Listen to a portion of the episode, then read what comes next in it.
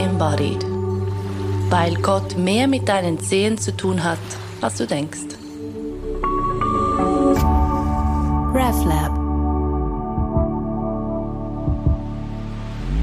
Der Sufi-Scheich Peter Kunz hat in der letzten Folge von Holy Embodied erwähnt, dass für ihn das Zusammenspiel vom Göttlichen und dem Körper sichtbar wird im Handeln. Für ihn ist das Handeln der Ausdruck ähm, von der Verbindung, die im Herzraum geschieht, wie er das gesagt hat, die Verbindung zu Gott oder die Gottesnähe. Und dieses Handeln, das würde ich heute gerne etwas näher anschauen. Was heißt es denn quasi aus dieser Verbundenheit im Herzen in der Welt zu handeln? Ich finde es sehr schön, dass, dass wir beim, beim Handeln einsetzen. Es gibt ein ganz schönes Zitat von Shunryu Suzuki in seinem Buch Anfängergeist und dort sagt er, dass ähm, es eigentlich keine erleuchteten Menschen gibt, sondern nur erleuchtete Handlungen. Und ich finde das ein, ein sehr schönes Bild, weil ja häufig in so spirituellen Traditionen das Bild entsteht, dass die Erleuchtung oder ein, eine Erfahrung mit dem Göttlichen, dem Heiligen, so an uns klebt und dann immer wie eine, eine Kugel irgendwo in uns hockt oder eben an uns klebt. Und dass es aber umgedreht wird und, und so, ja, ein bisschen so ist, dass es eigentlich sich jedes Mal neu zeigen muss und dass eigentlich jede Handlung wieder eine neue Form ist, diese Erleuchtung oder was auch immer zu aktualisieren. Das finde ich sehr schön. Mhm. Also etwas dieses Klischee aufzubrechen von Erleuchtung oder Gottes Nähe oder Gottes ähm, Union, das geschieht einmal und dann aber für immer und alles ist, fällt, alles andere, alles Menschliche fällt weg. So ist es ja nicht. Wenn man Menschen hört oder, oder Bücher liest, wie das, was du jetzt erwähnt hast, oder auch Adi Ashanti, der ähm, über, darüber geschrieben hat, wie es denn ist nach einem Erleuchtungserlebnis, nämlich alles Menschliche ist immer noch da. Mhm. Und ähm, die Vorstellung oder ja, der Ansatz, dass das Handeln jedes Mal wieder das ist, wo, worin sich die Erleuchtung neu zeigen muss oder das Verbundensein neu zeigen muss, ich finde, das macht sehr viel Sinn. Mhm. Und was mich eben auch noch in diese Richtung gestoßen hat, darüber zu sprechen, was heißt das denn? Was ist selbstloses Handeln? Was heißt Handeln aus bedingungsloser Liebe oder Nächstenliebe auch? Was mich auch noch darauf gebracht hat, ist ein äh, Leserkommentar zu einem Artikel, den ich geschrieben habe. Und im Artikel habe ich gesagt, hey, schau, es bringt niemandem etwas, wenn du dir den Kopf zerbrichst über das Leid von anderen, aktuell. Unmittelbar kannst du die Situation von diesen Menschen nicht verändern. Und da hat eine Frau geschrieben, ja, wenn alle so denken würden und das stimmt überhaupt nicht und man solle doch unbedingt spenden. Und dann habe ich so gedacht, hm, stimmt das, was sie sagt? Quasi bin ich, bin ich ein schlechter Mensch, wenn ich nicht spende? Oder ist das Spenden eben genau, das ist ja dann wie soll ich sagen, ich mit meinem Handeln, mein unmittelbares Handeln ist ja dann nicht ähm, jemandem zum Beispiel, der oder die auf Lesbos gestrandet ist, geflüchtet ist, Geld in die Hand zu drücken, sondern ich, mein unmittelbares Handeln ist vielleicht, ich setze mich an einen Computer und tippe Zahlen ein in meinem E-Banking. Und das, das ist mein Handeln. Mein Handeln ist nicht das andere. Ist das so? ähm, kommt das Geld, also würdest du dann sagen, das Geld kommt nicht an bei dieser Frau oder, oder ähm, also deine Handlung hat ja, dein Arm ist ja länger dank dem E-Banking als nur, äh, wenn du jetzt zu Hause sitzt und, und an diese Frau denkst zum Beispiel. Mhm. Mhm. Ja, also da kommt zum einen schon mit rein, dass viele von, von diesen Spendengeschichten halt einfach nicht wirksam mhm. sind. Und das, also das sage nicht nur ich als weiße Frau in einem Erstweltland, das sagen auch direkt Betroffene. Ähm, ich weiß jetzt leider nicht mehr, wie die afrikanische Autorin heißt, die ein Buch geschrieben hat darüber, warum es überhaupt keinen Sinn macht, ständig für Afrika zu spenden und ich meine, wenn wir auch das Beispiel anschauen von, von diesen ähm, Menschen, die vor dem Migro Geld sammeln, wenn ich dort Geld spende, dann geht ein großer Teil von meiner Spende zum Stundenlohn von diesen Studentinnen und Studenten, die diese Arbeit machen. Und von meinem Geld kommt dann direkt jetzt beim hungernden Kind in Afrika oder bei der geflüchteten Frau auf Lesbos nichts oder sehr wenig an. Ist natürlich dann die Frage, also ich denke auch, dass diese ganzen Spendenorganisationen, Upsi. die zum Teil ja auch gigantisch sind und auch, auch sehr viel Geld für ihre Organisation abzwacken oder abzwacken müssen.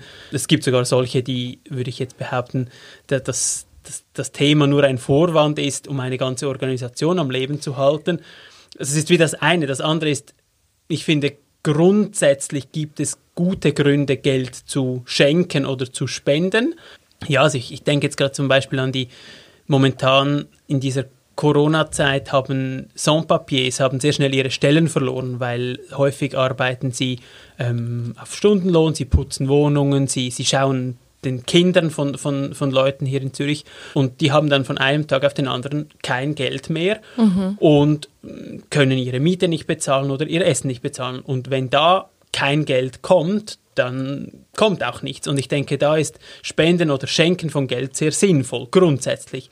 Aber ich gebe dir sehr recht, also bei, bei gewissen Organisationen ähm, fühlt man sich nachher gut, dass man da was gemacht hat, aber man hat nicht unbedingt sehr viel gemacht, außer ja. eine Organisation ähm, ein bisschen ähm, unterstützt. Ja, es gibt ja sogar Stimmen, die sagen, die ganze UNO ist eigentlich bloß ein aufgeblähter Apparat und bringt letztlich nichts.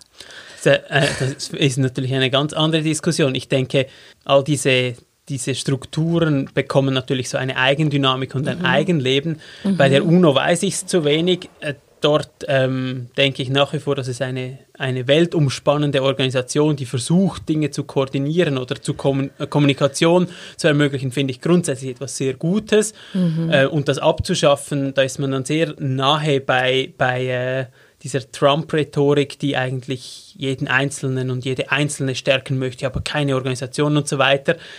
Das ist wie so natürlich ein, ein anderes Extrem.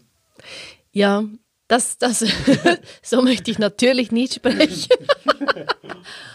aber das ist genau das, was ähm, den solchen Institutionen zum Verhängnis wird, ist auch das, was ich glaube, wird unserem eigenen vermeintlich selbstlosen Handeln dann auch etwas zum Verhängnis, nämlich dieses, wenn sich plötzlich so, wenn sich Eigeninteressen einschleichen. Mhm. Bei den mhm. Institutionen, um sich selbst am Leben zu erhalten, aber auch bei mir selber, wie du gesagt hast, ich spende, dann habe ich ein gutes Gefühl. Und darum geht es ja wirklich nicht, wenn wir das Handeln aus Verbundenheit, aus einem Raum heraus, in dem ich weiß, dass letztlich alles eins ist. Wenn ich das ernst nehme, dann kann ich ja nicht meine eigenen kleinen ähm, Absichten noch irgendwie da drin haben.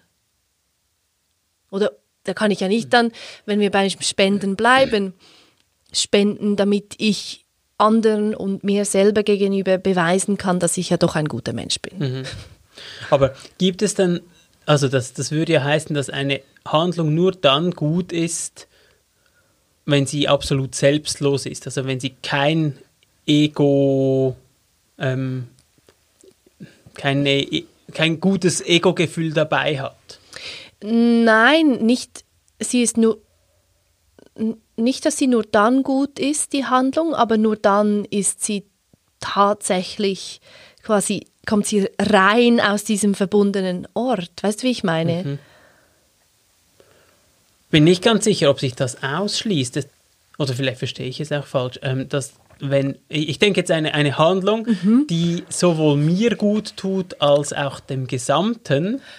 Ähm, und und wenn, das, wenn das Spenden ist, weil ich dabei ein gutes Gefühl habe und es hilft jemandem irgendwo äh, auf einer griechischen Insel, dann dann habe ich so quasi dieses warm Glow eines guten Gefühls und gleichzeitig hat jemand zu essen dort, wenn es dann wirklich klappt. Mhm. Und das würde ich jetzt, das würdest du noch nicht als eine so quasi Handlung aus der Verbundenheit bezeichnen. Ich glaube, da muss man noch tiefer schauen und schauen, was ist es, das dir diesen Warm Glow gibt? Mhm. Warum Was, was gibt dir dieses gute Gefühl? Ist es, weil du dann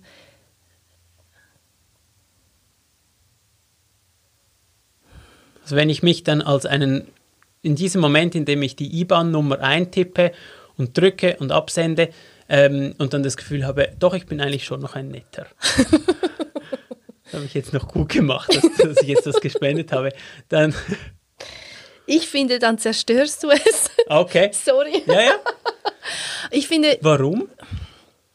Also es müsste, mir, äh, müsste es mir ein wenig wehtun, dass ich das mache. es müsste dir scheißegal sein. Also jede Handlung, die ich mache, bei der ich überhaupt nicht involviert bin emotional. Ähm, Nein, das stimmt auch wieder nicht. Sorry. Nein, nein, aber es ist ja nicht das emotional involviert sein.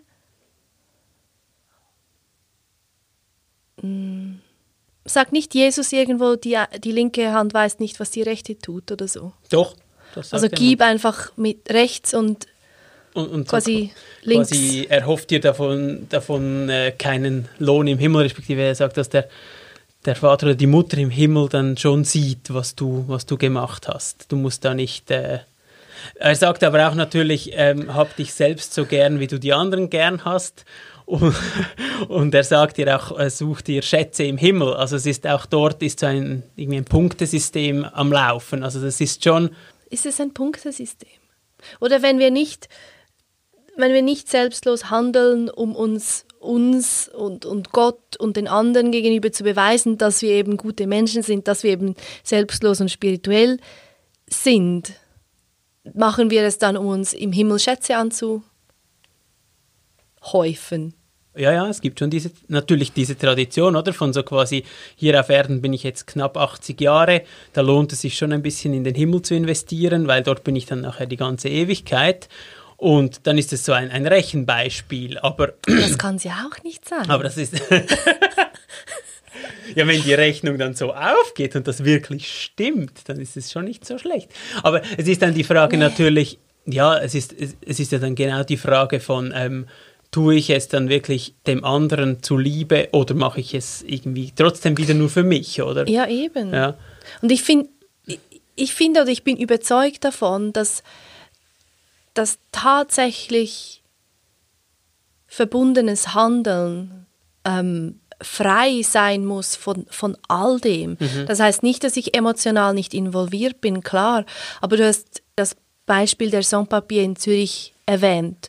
Und das ist ja direkt in meinem Handlungsradius. Das finde ich, das macht absolut Sinn, da irgendwie ähm, ja, so zu handeln, aber dann nicht, weil ich Mitleid habe, nicht, weil ich eben mir selber oder anderen was beweisen will,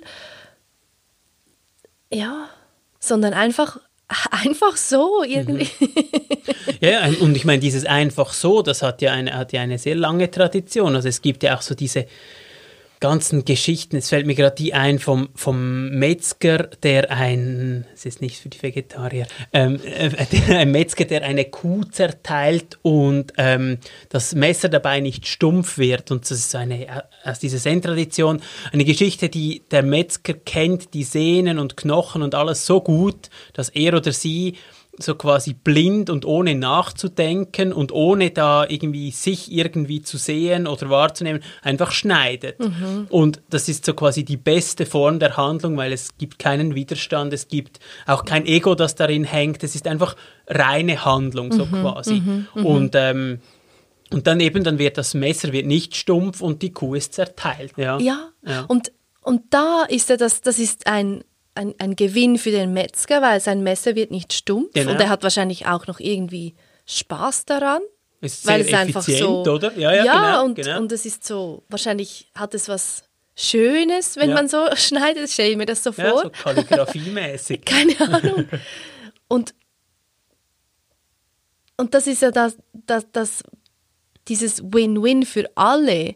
Das ist ja letztlich dann schon etwas, was wir vielleicht mit diesem selbstlosen, wirklich selbstlosen Handeln ähm, su nicht suchen, aber bewirken. Oder wenn, wenn ich nicht mit meinem Kopf überlege, was mir das alles bringt, sondern es einfach mache mit, diesem, mit dieser Mühelosigkeit, auch mit dieser Freude, dann habe ich was davon, was auch immer, die anderen auch und niemand wird müde. Mhm. Mhm. Also zum Beispiel, wenn ich ähm, einfach so spazieren gehe mit jemandem.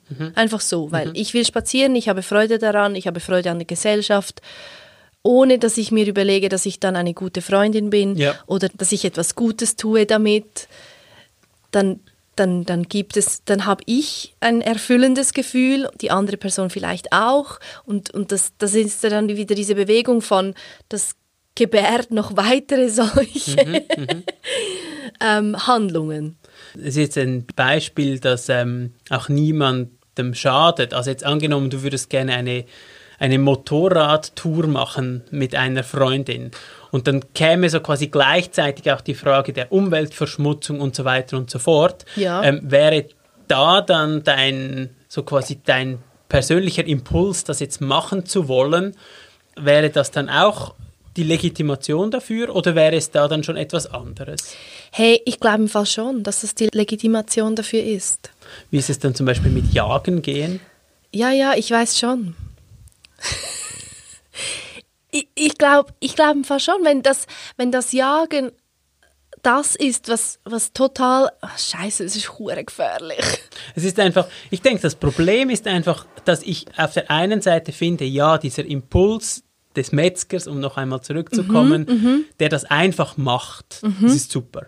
Und gleichzeitig ist es, muss ja noch etwas dazukommen, weil dieser Metzger, der macht ja nicht alles so, weil er es gerade will, respektive er macht vielleicht das, was er gerade will, aber er macht es in einer ganz bestimmten Haltung. Ja, genau, ganz Und- genau. Und gewisse Dinge tut er dann wahrscheinlich nicht mehr, weil er aus dieser Haltung heraus das nicht mehr machen kann. Also ich sage, also ich fantasiere jetzt mal, wenn jetzt das in einer ganz tiefen Verbundenheit geschieht und er merkt, ich bin ein Teil dieses Ganzen. Ja, oder ich bin das Ganze. Ja, dann kann er so konzentriert und so handeln, wie er das kann, dank dieser Erfahrung oder weil ihm das irgendwie bewusst ist oder weil er das gerade ausdrückt in seiner Handlung, aber gewisse Dinge kann er dann nicht mehr. Weil, weil er dann der, ja, das kommt dann das, dieses Ver Verblendungsthema, weil er dann nicht mehr eigentlich so handelt, wie er sich eigentlich wirklich wahrnimmt. Also ja, ja, ja, genau, genau. Und da ist es dann ja wieder, also das ist ja jedes Mal, kommen wir wieder zu dem zurück. da ist ja dann wieder der Körper, ähm, der Kompass, oder? Was bin ich in meinem Körper und was spüre ich in meinem Körper? Und wenn ich dann eben quasi in dieser Verbundenheit bin und handle, dann ist es ein anderes Gefühl, weder wenn ich jetzt zum Beispiel, ich glaube nicht, dass ich jagen gehen könnte. Ich glaube nicht, dass das wirklich für mich stimmen würde. Und dann spüre ich das ja in meinem Körper. Dann ist es so ein, wie eine Dissonanz, die ich im Körper wahrnehme und dann muss ich ehrlich sein zu mir selber und sagen, nein, ich glaube, das ist es nicht. Und jetzt im, beim Beispiel vom Jagen ist das ja relativ einfach, aber es gibt viel subtilere Dinge, wie zum Beispiel, was weiß ich, eben will ich jetzt tatsächlich mit diesen Freunden abmachen? Ist das quasi in diesem eine Bewegung mit dem Leben? Oder ist es, gibt es da Dissonanzen? Und, sich, und das dann wahrzunehmen und auch so ehrlich zu sein mit sich selber und zu sagen, nein, ich glaube, ich glaube, das ist jetzt nicht das Richtige. Das ist gar nicht so einfach. Plus es wird noch komplizierter, wenn man aus der so quasi christlichen Perspektive schaut. Da ist ja das Leben an sich schon eine Dissonanz. Also wenn, wenn jetzt äh, ähm, ein großer Teil dieser christlichen Geschichte mit dem Kreuz und diesem ganzen Leiden und so weiter, das ist ja, dort wird ja genau dieser Weg gewählt, der eigentlich eine Dissonanz ist. Respektive es wird diesem Weg nicht ausgewichen. Und dort könnte man natürlich auch sagen, dass das Leben ist nicht nur durch ein Wohlgefühl bestimmt, sondern es ist auch durch eine Tiefe oder durch auch eine, ja, eine Mollharmonie bestimmt, die ähm, vielleicht im ersten Moment nicht angenehm ist, aber doch wichtig oder sinnvoll oder eben halt irgendwie das Ganze betreffend.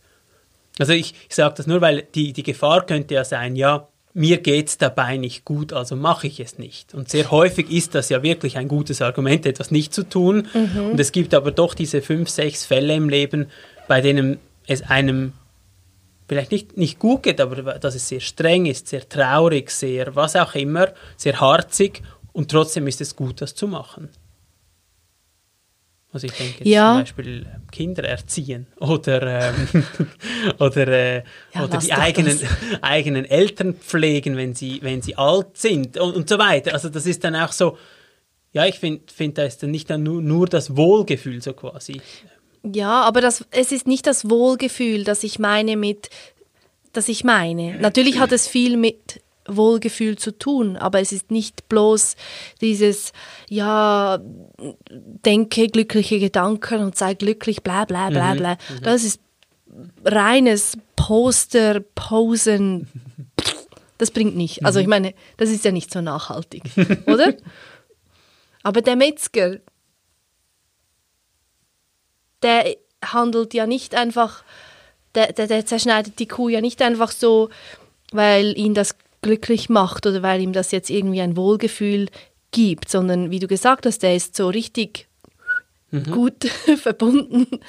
Ähm, und das ist, natürlich ist da eben schon auch oft ein, so eine, eine Mühelosigkeit, äh, ein, äh, etwas Angenehmes damit verbunden, aber nicht nur. Mhm. Aber ich wollte noch etwas sagen zum, zum Metzger. Dort es ist mir noch eingefallen, da kommt ja nicht nur dazu, dass er das vielleicht gerne macht oder sie das gerne macht, gut kann, sondern es ist ja auch eine, gerade in, in diesen spirituellen Traditionen, eine hohe Anzahl Übungsstunden dahinter. Also der Metzger oder die Metzgerin kann das ja nur so gut, weil sie sich eben auf eine gewisse Art auch geübt hat. Und ich denke, das kommt auch zu dieser ähm, Handlung aus Verbundenheit oder erleuchteten Handlung. Das ist ja nicht einfach so, ich kann das einfach, sondern da ist irgendwie ein Weg dahinter, ob jetzt das irgendwie Stunden im Sitzen oder Üben in der Bewegung sind oder auch eine, eine, eine Erfahrung, die mich da irgendwie völlig rausgerissen hat. Also das ist ja auch noch, muss man ja auch noch sagen, das ist mhm. nicht nur, ähm, er, er möchte das so oder sie möchte das so und kann das, sondern es ist etwas passiert vorher. Meistens ja. Ich glaube schon, dass es Menschen gibt, die einfach, die sind schon so gekommen. Die sind schon so gekommen? ja, oder die haben einfach eine Verbundenheit einfach so, die einfach da ist, ohne dass sie die irgendwo üben mussten. Ja, das kann schon sein, ja. Vielleicht nicht für uns urbane Menschen.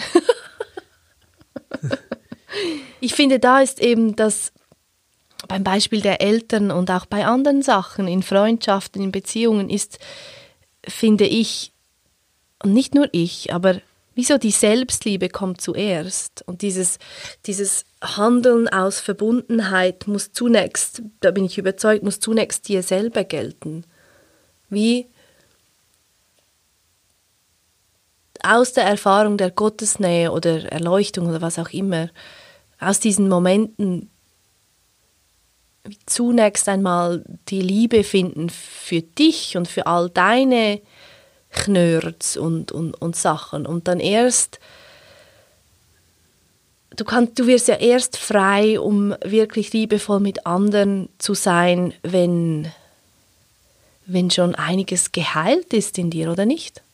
Ich, ich denke auch, dass es, ähm, ähm, dass es etwas, eines der schlimmsten Perversionen des Christentums ist, dass man so diese, ich muss alle anderen lieben, aber mich selber nicht, ja. äh, die hat zu so viel ähm, Schmerz, also bei einzelnen Personen, aber auch dann wieder externalisierten Schmerz, mhm. den man dann halt einfach, dann hat man gewisse Personen schlecht behandelt und so weiter, einfach weil man sich selber irgendwie zurückgenommen hat und, und ich denke auch ein großer, großer Teil der der Psychoanalyse, die dann das mal irgendwie aufgearbeitet hat, kommt daher, dass sich Europa sehr lange einfach nicht geliebt hat, sondern man das einfach, man muss alle anderen, nur mich selbst nicht. Ja, Und genau, genau. Ich denke auch, das ist ein, ein, ein Riesenproblem, dass diese Selbstsorge oder einfach auch sich gern haben, dass das einfach irgendwie so verpönt war. Und es wäre ja eben, wir haben es vorhin schon gesagt, das wäre ja in diesem Satz von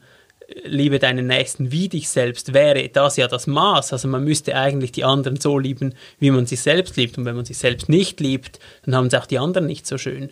Nein, eben weil dann ist so viel von meinem Geschmäus in Mhm. meinen Handlungen drin und, und, und ich erwarte so viel und, und helfe nur eben, damit man mir dann auch hilft oder damit ich mir meinen Wert in der Gesellschaft beweisen kann oder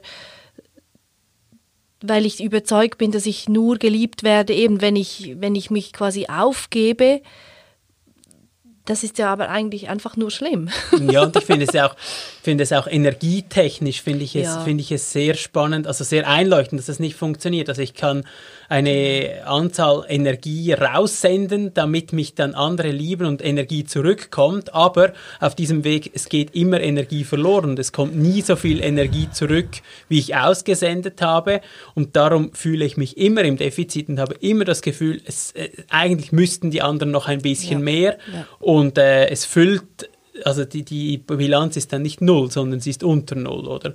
Habe ich glaube auch schon gesagt, von Bernhard von Clairvaux hat einmal gesagt, wir sollten eigentlich sein, nicht wie Kanäle, sondern wie Brunnen.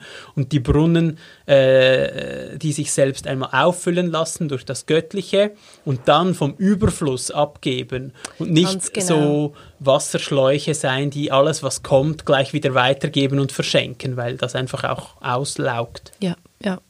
Das, das wollte ich vorhin beim Messer, das nicht stumpf wird, noch sagen, so dieses, oder betonen, so dieses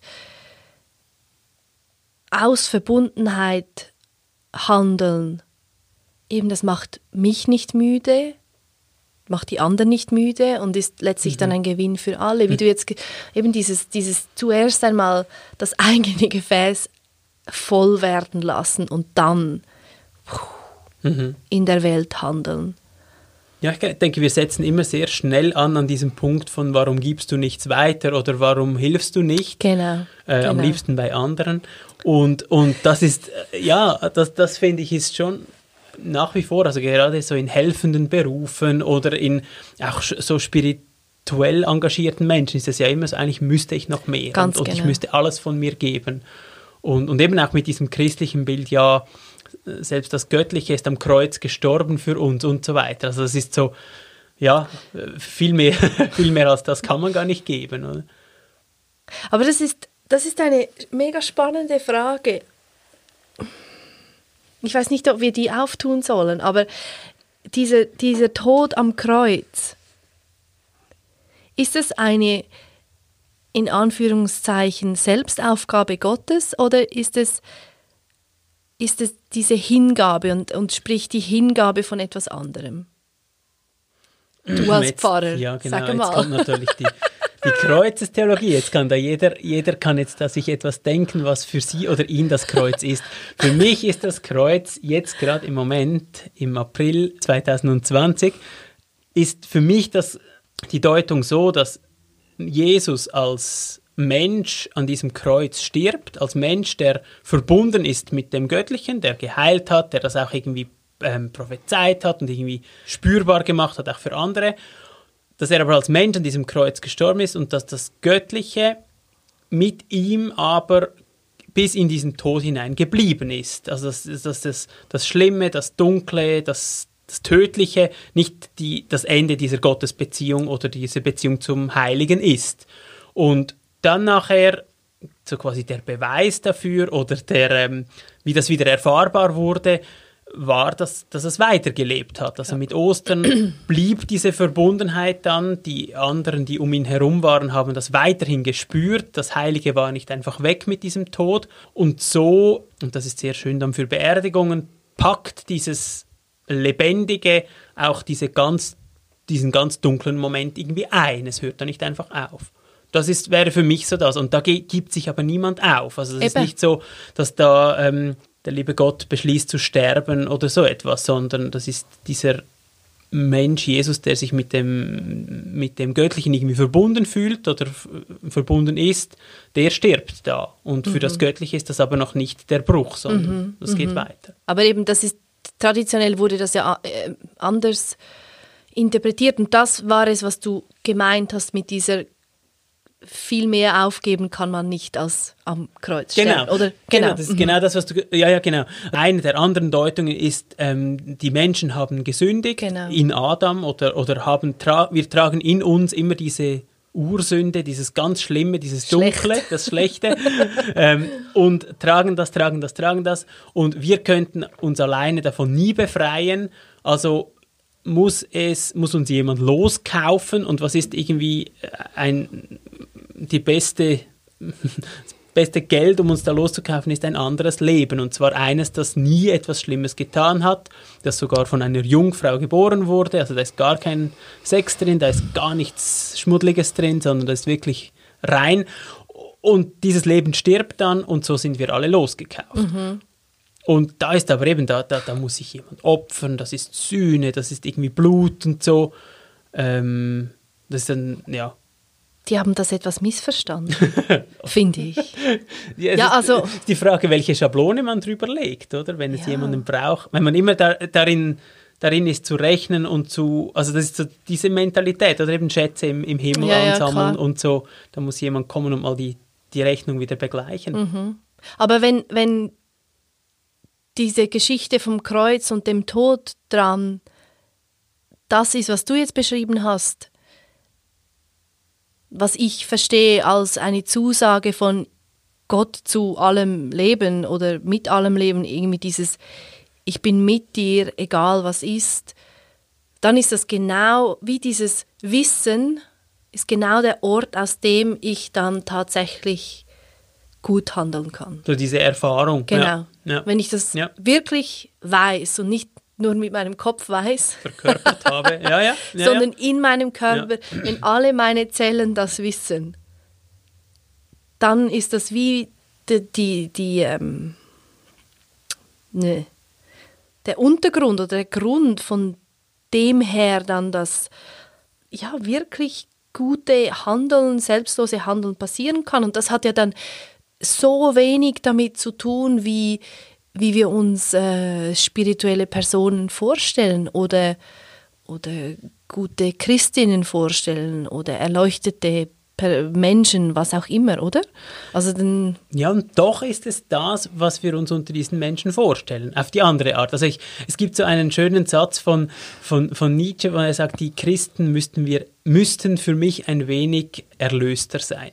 Also so im Sinn von, wenn, wenn die das schon glauben, oh, dann, dann müsste man das denen doch so ein bisschen anmerken und ansehen oder wenigstens spüren. Und ich denke, und ich denke, wenn man doch Menschen, also mir geht es jedenfalls so, wenn ich Menschen treffe, die äh, auf einem spirituellen Weg sind, also die sind nicht freundlicher an der Mikrokasse als jemand anderes, aber ähm, trotzdem sind sie irgendwie bei sich, sie strahlen das aus und sie, sie handeln, handeln auf eine gute Art. Und das ist dann wie so, eben das sind nicht Handlung A, B und C, sondern irgendwie in der Form, wie sie das machen, drückt es das aus. Und das ist eben das Spannende dann auch, es ist dann einfach sehr natürlich oder es, es passt sehr zu dieser Person oder was, also authentisch. oder authentisch. Es Oder? ist, ja, Ja, ja, ja, irgendwo ja, ja. Wo dort. Und es ist aber nicht eben, ja, diese drei Handlungen wurden gemacht, also ist es eine gute Person. Ja, es gibt keine Regeln und es gibt keine Checkliste. Genau, genau. Und ja, nein, und das ist Ja, ja, spannend, das, es hat ja zum Teil mit dem Charakter zu tun. Das mir ist eingefallen, dass es gibt so diesen, in diesen Zen- Zen-Geschichten gibt es ja die einen ähm, Lehrerinnen oder einen Lehrer, die schreien da und schlagen mit dem Stock und so und bringen so Leute zur Erleuchtung und die anderen sprechen ganz leise, ganz sanft, meistens nur in so Rätseln und die bringen die Leute so zur Erleuchtung und das ist wie so, das hat nichts mit dem mit dem Weg zu tun oder mit, dem, mit der Erfahrung, sondern vielmehr mit dem Charakter der Person. Aber dieser Charakter wird ganz irgendwie gelebt. Ja, ja. Und das heißt dann aber auch bei der Frage darum, wie müssen wir unsere Eltern pflegen und so, ist es dann auch wieder sehr individuell. Für die einen mag das stimmen und es ist für sie absolut irgendwie erfüllend, das zu tun und für andere ist es viel wichtiger und viel stimmiger und erfüllender, da einfach ganz klare Grenzen zu leben. Ja, und vielleicht nicht einmal ist das Kriterium dann nicht mal, mal das Erfüllende, sondern sie sind einfach ganz bei sich, wenn sie diese Handlung machen oder treffen oder, oder diese Entscheidung treffen. Ja, Lassen ja, sich nicht ja. vom eigenen schlechten Gewissen oder was auch immer ähm, beeinflussen, sondern sind dann ganz sie. Und ich würde auch behaupten, es hat auch noch ein bisschen etwas mit dem Weg zu tun, den man geht. Also ich, ich würde behaupten, verschiedene spirituelle Übungen bringen auch verschiedene Seiten von Menschen hervor. Also ich denke jetzt Menschen, die sehr, sehr viel ähm, Achtsamkeitsübungen machen, die sind nachher anders als Menschen, die sich immer in Nächstenliebe und Liebe versenken. Ich denke, das ist schlussendlich kommen sie an denselben Ort, aber die Handlungen werden andere sein. Kannst du da Beispiele machen? Ja, schau, also schau, dir, mal, schau dir mal Menschen an, die, die regelmäßig Zen üben und so in einer, in einer ähm, Achtsamkeit und so in einer sehr ernsthaften Haltung sind. Und daneben jemand, der auf dem schamanischen Weg ist und dort eine, äh, in eine Tiefe gekommen ist. Mhm. Da hat es andere Facetten. Diese schamanische Person, es ist alles sehr holzschnittartig, aber die wird irgendwie erdiger wirken, irgendwie verbundener mit der Natur. Natur wird ein Thema sein und so mhm, weiter. Mhm. Währenddem die Zen-Person auch etwas sehr Kaltes bekommen kann, im Sinn von schlussendlich ist diese Welt, in der wir jetzt leben, Täuschung und die wahre Sicht, die muss irgendwie hervortreten. Mhm. Aber bei all den Personen, die ich getroffen habe, bei denen ich spüre, dass da ganz viel Verbundenheit da ist, die haben alle sehr ähnlich gewirkt auf mich. Aber das stimmt das? natürlich. Was war das Verbindende? Die waren einfach. Die waren einfach, wie du gesagt hast, so einfach sich, ganz, ganz sich. Meinst du denn auch, dass zum Beispiel jemand, der aus einer christlichen Tradition ähm, in diese Verbundenheit hineinfällt, äh, eher, eher die Tendenz hat, in seinen Handlungen sich selber etwas aufzugeben, aufgrund von eben solchen Jesusworten wie wenn dich jemand äh, auf die eine Wange schlägt, dann gib die andere auch noch.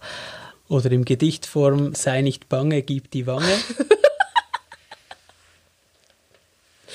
Und, ähm, und, und Menschen, die aus einer anderen Tradition dorthin kommen, haben eine etwas andere Färbung in ihren Handlungen. Ich würde, genau, ich finde okay. das Wort der Färbung finde ich sehr gut und ich würde es vielleicht nicht so mit diesem Negativbeispiel des so quasi sich Aufgebens, aber ähm, zum Beispiel, dass die soziale Komponente im Christentum immer eine Rolle gespielt hat, währenddem der Buddhismus das eher sekundär, für sekundär erachtet. Es gibt auch, ich glaube, vom Dalai Lama so eine Aussage, dass der, der Westen vom Osten vor allem diese Versenkung lernen könnte, währenddem der Osten vom Westen diese soziale Zugewandtheit eigentlich lernen könnte, dass das eine gute Mischung wäre. Mhm, mh. Das denke ich schon, dass es so, ja, so wie du sagst, wie eine Färbung ist, die dann äh, ja eigentlich sekundär, aber trotzdem sich in den Handlungen irgendwo zeigt.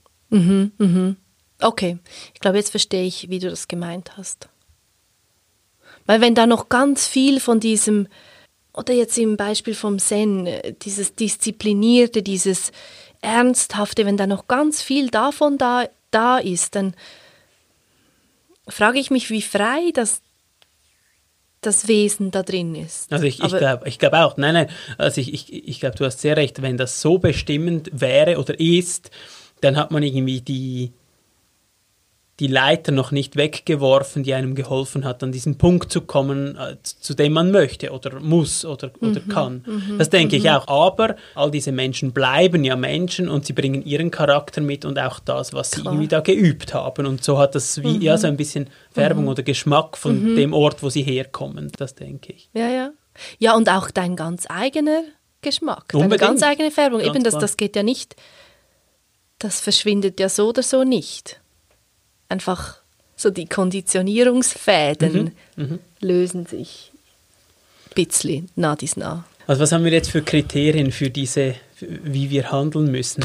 ähm, wir haben, dass man ganz sich selbst ist im Sinn äh, von authentisch oder bei sich, also dass das so eine ja, ein, aus, dem, aus dem Inneren, ein Impuls, der irgendwie ganz, ganz zu mir gehört, das muss irgendwie dabei sein. Es, es muss irgendwie dabei sein, dass es auch eine Leichtigkeit hat, ja. ein ähm der Ausgang davon darf nicht schon mitschwingen, finde ich. Oder? Ja, ja, ja, genau, das ist genau. der Ausgang darf nicht mitschwingen, dass, dass es nicht so ein Belohnungssystem ist mhm. im Sinn von, ich tue das nur damit ich dann, sondern dass die Handlung an, sich, genau. an sich schon, schon einen Wert hat. Sicher eine, eine gewisse Achtsamkeit, also dass man dabei ist, dass man in der Handlung drin ist, mhm. die man tut, mhm. Körper, im Sinn von, dass es nicht einfach nur irgendwie erdacht ist. Ja, und der Ausgangspunkt ist schon dass die Verbundenheit, oder? Ja, denke ich auch, ja. Und, und dann dieses, ist es ein Gewinn für alle. Und das ist so, das ist so spannend, das ist das Letzte, was du gesagt hast, das ist ein Gewinn für alle oder eben diese Verbundenheit.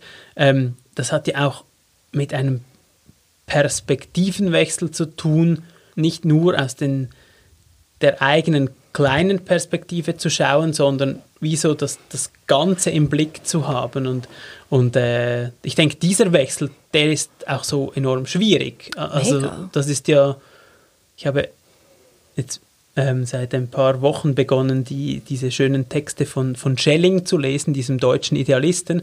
Und der sagt einmal, der, der ist also der ist sehr so äh, beeinflusst von Meister Eckhart und, und dieser ganzen Mystik, mystischen Tradition. Und der sagt einmal, dass das, ähm, das Sein oder das Göttliche sich selbst durch alle Augen anschaut. Also so der Gedanke ist so wie, es, es ist in sich different, wir sind alle unterschiedlich und doch ist das Ganze ist eins und diese Einheit, die, die schaut sich selbst an durch all diese Augen und, und ich, ich finde, das ist so, jede Handlung aus dieser Haltung tun zu können, ich meine, das wäre, ja. Das, das wäre das. Das wäre das, ja. das wäre das. Und manchmal, und das, ist, das macht es ja dann auch noch zusätzlich ähm, etwas tricky, sehr tricky, ist, dass nicht immer sofort, ja mal eigentlich muss der Gewinn sofort ersichtlich sein, sonst ist es nicht so klar ist die Handlung nicht so klar. Aber manchmal ist es nicht für alle sofort einsehbar, dass das jetzt dass das jetzt das Richtige ist. Oder zum Beispiel, wenn du jemandem Nein sagst, ist das für diese Person vielleicht im ersten Moment mega verletzend und dann erst später kann, kann sie oder er darauf zurückschauen und sieht, aha, ja, eigentlich war es das Beste. Mhm. Ich finde, das ist ganz ein guter Punkt, auch im Zusammenhang mit so quasi abstrakteren Handlungen. Also wir haben vorher das, das Beispiel der Umweltzerstörung gebraucht. Das spüre ich in meinem Körper nicht gleich. Also ich kann, ich kann, ich weiß das und ich kann das abstrahieren und ich kann darüber nachdenken, mhm. aber ich habe nicht unbedingt ein direktes Feedback des Körpers. Ähm, wenn ich, ich, ich sage jetzt, ich kaufe mir etwas Schönes und habe Freude daran und ich sehe aber nicht die ganzen Produktionsbedingungen dieses Gegenstandes. Da ist so quasi ein direktes Körperfeedback ist fast unmöglich. Da muss ich diese Schlaufe über den Kopf und mir Gedanken machen und ist das so und so weiter, muss ich machen. Einfach nur, um zu sagen, dass wir den Kopf da nicht ganz loswerden nein, nein. dürfen, oder? Um herauszufinden, ob jetzt das eine verbundene Handlung ist oder nicht. Nein, aber ist es denn nicht eine Überzeugung von, von Limitiertheit und, ähm, und Begrenztheit, jetzt gerade wenn es um Ressourcen geht, die macht, dass du denkst oder dass wir denken, ich sollte nicht so viel fliegen, ich sollte diese Hose nicht kaufen. Ist es nicht viel wahrer, und ich, fra ich frage mhm, das, mhm. ist es nicht viel wahrer, dass Gott unlimitiert ist, unbegrenzt ist und wenn mir diese Hose in diesem Moment so viel Freude macht, dann kaufe ich sie mir. Das, das, das mag, ja, das mag, mag natürlich stimmen. Ich möchte auch nicht, gar nichts gegen diese Hose sagen, die wahrscheinlich sehr schön ist.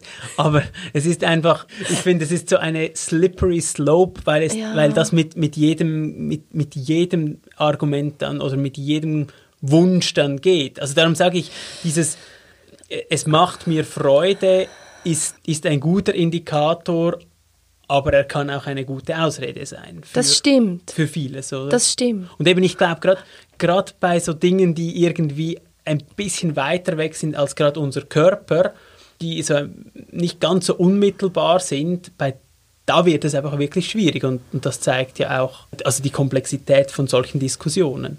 Ja, aber dort ist eben genau dann wieder dieses radikal ehrlich sein mit dir selber so wichtig, Mhm. oder? Das, weil, weil du weißt es ja dann schon in deinem Körper, ob diese Hose, ob dieser Flug Genau, genau. jetzt wirklich notwendig ist, ob sie dich wirklich, wirklich erfüllt oder ob es einfach eine Kompensationshandlung ist. Und das ist auch eine Zeitfrage, oder? Also ich meine, in, in dem ersten Moment ist das, das Steinzeitgehirn nur auf diese Hose oder auf dieses teure Buch irgendwie äh, ausgerichtet und es gibt nur das und es gibt auch 100 Gründe, warum das jetzt so wichtig Ja. ist. Das ist auch so eine ganz enge Straße und mit 30 Stunden Abstand ist es gar nicht mehr so wichtig und dann kommt wie so etwas zum Vorschein, das vorher verdeckt war. Aber wie du sagst, und dann spürt man es sehr gut, aber ich lasse mir häufig diese Zeit nicht. Und ich meine, äh, wenn man auf, auf so ein Beispiel auf E-Bookers ist und es einem permanent anzeigt, wie viele Menschen dieses Ferienhaus jetzt auch noch anschauen und man irgendwie in den letzten drei Wochen haben 100 Leute dieses Zimmer gebucht und jetzt hat es noch zwei. Ich meine, das triggert ja dieses Steinzeitgehirn enorm. Und, Ja. ja. Und das spielt auch wieder auf unsere Überzeugung an, oder es ist genau dort hakt es ein von, es ist im Fall begrenzt. Genau. Es genau, hat nur wenig genau, davon. Genau. Nimm es jetzt, Ja. nimm es aber sofort jetzt. Und du brauchst oder? es und du jetzt brauchst und- es ja, jetzt. genau. Und, und die- Wahrheit oder in, ja, Realität ist ja, es ist, un, äh, es ist unbegrenzt. Und wenn es dann halt nicht dieses Zimmer ist, ist es noch ein viel besseres. Und das ist natürlich, das ist mega, ich glaube, du hast schon recht, es braucht einiges an Übung, einiges an Bereitschaft, immer wieder mit seinem eigenen Zeug sich auseinanderzusetzen und es wäre falsch, einfach den, so eine Art Abkürzung zu nehmen und zu sagen, ah, das tut mir jetzt gerade gut, ich muss äh, mal schnell nach Thailand fliegen. Das meine ich nicht, Ja, natürlich ja. nicht.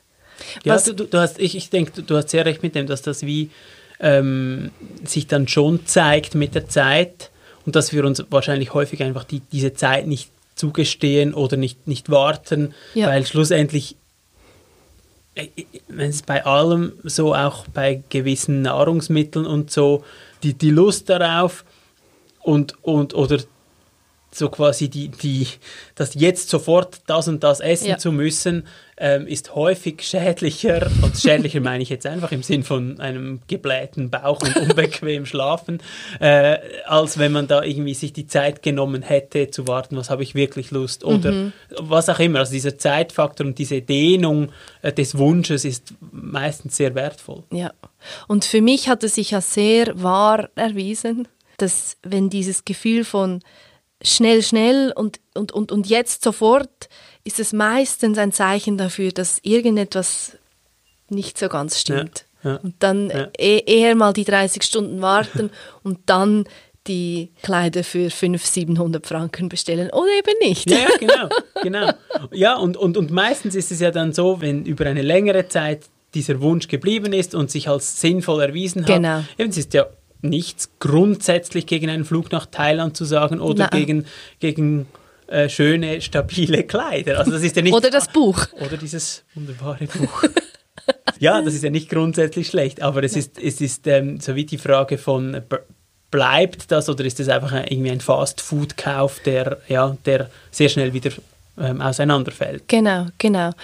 Also kein Fastfood-Kauf, aber ich finde eben auch auf der anderen Seite kein Fastfood-Verzicht. Nicht Genau. ein Verzicht einfach weil, sondern ja, cool, cool, cool. Wie zeigt sich denn dieses Handeln in deinem Leben, in deinem Alltag? In meinem Alltag, also im, im positivsten Fall zeigt es sich so, dass ich die Tätigkeiten, die ich tue, nicht in wichtig und unwichtig aufteile. Dass ich versuche, Tätigkeiten so zu tun, dass sie gleich wichtig sind wie alle anderen Tätigkeiten. Das ist so, das so ein bisschen etwas Klischeemäßiges, aber bei einem Leben, das sich, das sich täglich sehr stark wiederholt, also bei, bei uns ist es im Moment so, dass die Kinder stehen auf dem Morgen auf und das sind immer sehr ähnliche Abläufe und das ist eigentlich für ein äh, für ein, einen Menschen, der sehr gerne Abwechslung hat, der sehr gerne auch irgendwie mal findet, ja gut, jetzt haben wir es gesehen, okay, jetzt sind wir wenn wir jeden Morgen schauen wir so ein Buch an, jetzt ist ja auch mal wieder gut. Oder ja, diese, dieser Shoppen, der mach ihn doch mal selber. Dass, dass da aus dem rauszukommen und zu denken, so wie jeden Morgen wieder neu, mit so, das heißt ja Anfängergeist in diesen, in diesen äh, Traditionen, also so quasi wie so mit neuen Augen, gewaschenen Augen, dieses Ganze wieder neu zu erleben mhm. und wieder ganz dabei zu sein. Ja. Das ist so eine Form, in der ich versuche, wirklich ähm, in der Handlung auch ganz präsent zu sein. Und das Zweite ist schon die, die Übung von, oder ich finde einfach, dass dieses Bild enorm faszinierend, dass ähm, das Leben mich aus allem anschaut und dass ich wie in diesem Ganzen drin, in diesem ganzen Unterschied, dass es aber bei, in allem ist dasselbe, dieselbe göttliche Energie, die mir da entgegenkommt und die auch ich so quasi nach außen bringe. Das finde ich ist ein, ja, wenn immer mir das einfällt und ich das irgendwie so leben kann, ist das ein, fühlt es sich sehr stimmig an. Mhm. Ja. Mhm. Tust du noch Dinge, bei denen sich dir das Innerste zusammenzieht, weil man es einfach tun muss? Ich weiß nicht, was das letzte solche war, ehrlich gesagt. Ja, ich glaube, bei mir ist es wirklich das, wo sich, wo sich all das Üben und das Verbinden und so am, am meisten zeigt, dass ich fast nichts oder möglichst wenig mache, einfach weil man das tut. Mhm. Aber ähm, aber ich bin wirklich überzeugt davon, dass mein Handeln letztlich nur dann hilfreich ist und, und, und, und irgendwie, wie soll ich sagen, für die Welt ein Gewinn, hahaha. mhm. ähm, ja, wenn es so, wenn es irgendwie auch sehr kompromisslos ist. Mhm. Also ich meine, jetzt zum Beispiel fürs Yoga, für die Yogastunden, das bringt ja absolut niemandem etwas, wenn ich einfach so auftauche, wie ich denke, dass ich müsste. Und, und quasi das, das die Rolle einer Yoga-Person spiele. Mhm. Das, mhm. Also das, pff, da haben die Schülerinnen und Schüler nichts davon. Plus es wird wahrscheinlich Leute anziehen, die genau mit dieser Art des Yoga überhaupt nichts anfangen können und das Yoga an sich oder den Weg gut finden, aber so dieses ganze gekünstelte obendrauf enorm allergisch reagieren. Und ich denke, für diese Menschen ist es ja genau das Wohltuende, dass man das auch machen kann, ohne so sein zu müssen. Ja, es hat etwas, für mich hat es etwas damit zu tun, keine Kostüme anzuziehen, ja. oder? So dieses, das hast du, was du gesagt hast, von einfach so ganz seine eigene Person sein oder irgendwie, ich, ich kann das jetzt schlecht mhm. wiedergeben, aber so ganz sich zu sein bringt letztlich allen am meisten. mhm. Was heißt denn das jetzt für das Spenden, über das wir am Anfang gesprochen haben? Also ich würde es trotzdem machen. Ich denke, es bringt einem ein bisschen dazu wie beim, beim Amazon Shopping. Ich denke, dieser Klick des Spendens ist auch nicht einfach ein unmittelbares Ja, sondern es ist auch etwas, das irgendwie Zeit braucht und so hm, Zeit haben darf, um ein wenig zu wachsen und dann so zu geschehen, dass es wirklich leicht und ohne großes eigenes Ego-Schulterklopfen ist. Ja. ja. RefLab. Möglichst ohne Ego-Schulterklopfen zu handeln, das klingt so einfach, ist es aber gar nicht, wenn wir wirklich genau hinhören und hinschauen. Nächste Woche macht Holy Embodied Pause, weil wir das, was wir hier sagen und diskutieren, auch leben. Und das heißt, wir brauchen immer mal wieder Pause, um uns so ein zu versenken. Aber keine Angst, wir lassen euch nicht im Stich. Auf der Website reflab.ch findet ihr einiges von uns. Da sind zum Beispiel Yoga-Videos zum Mitmachen oder geführte Meditationen und zudem findet ihr alle Folgen zum Nachhören. Wir freuen uns am übernächsten Samstag wieder mit einer neuen Folge für euch da zu sein. Merci vielmal.